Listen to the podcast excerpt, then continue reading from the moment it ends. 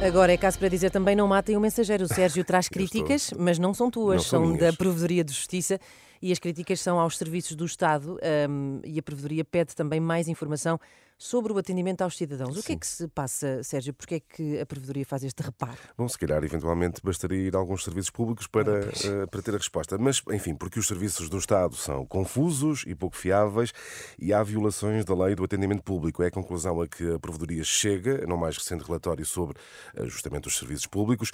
O documento foi elaborado após visitas a 25 serviços em Portugal continental entre setembro e outubro do ano passado e o diagnóstico, como se percebe, Inês, não é nada positivo. E a Provedoria dá algum exemplo desse mau funcionamento? Sim, eh, por exemplo, o relatório conta um caso no serviço do Instituto da Segurança Social em Alenquer, onde o cidadão chegou ao local às seis da manhã como estratégia para garantir marcação.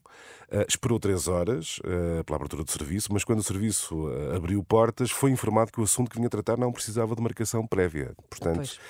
aqui é um caso de mau funcionamento e, relatado. este- e esta, a ideia também de que se é preciso alguma coisa, a pessoa tem que se plantar à porta de um serviço Pois. a essa hora, não é? Exato. Já se tornou uma prática corrente.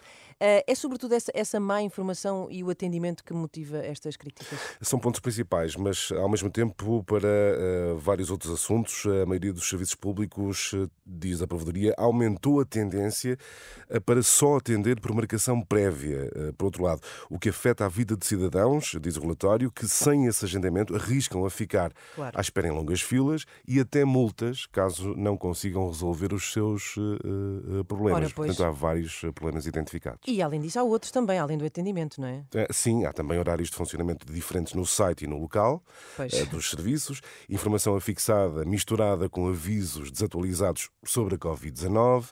A Provedoria critica também a complexidade em navegar nos sites dos serviços públicos. Sim, sim, concordo tanto. É às vezes é muito, muito difícil. Pois. O que é que a Provedoria diz também sobre eh, um, estes está. sites na, na- na- internet? Ou seja, sites. Eh, Pouco, pouco organizados, é? Pois, a Provedoria considera que a informação é di- divulgada online é, está, aparece de forma desordenada. Eh, Quem é que nunca andou a navegar nos serviços públicos e teve alguma dificuldade, não é?